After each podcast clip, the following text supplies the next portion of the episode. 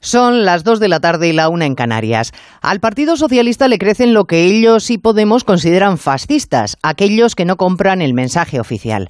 Más de un centenar de personas vinculadas al PSOE y que en él han ejercido de ministros o de diputados firman un manifiesto en el que acusan a Pedro Sánchez de abaratar la malversación y suprimir la sedición con argumentario falso y sin que fuera compromiso electoral. Le reprochan intentar romper el orden constitucional porque ahora los golpes de Estado se dan con traje y corbata, nos ha dicho en Onda otro político al que sin duda le van a colgar la etiqueta de fascista, José María Moedano, que inició trayectoria política en el Partido Comunista y la terminó en el PSOE.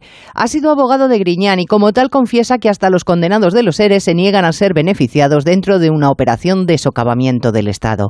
Deben pensar en Moncloa que hay días que uno siente que el mundo no entiende la bondad de sus pasos.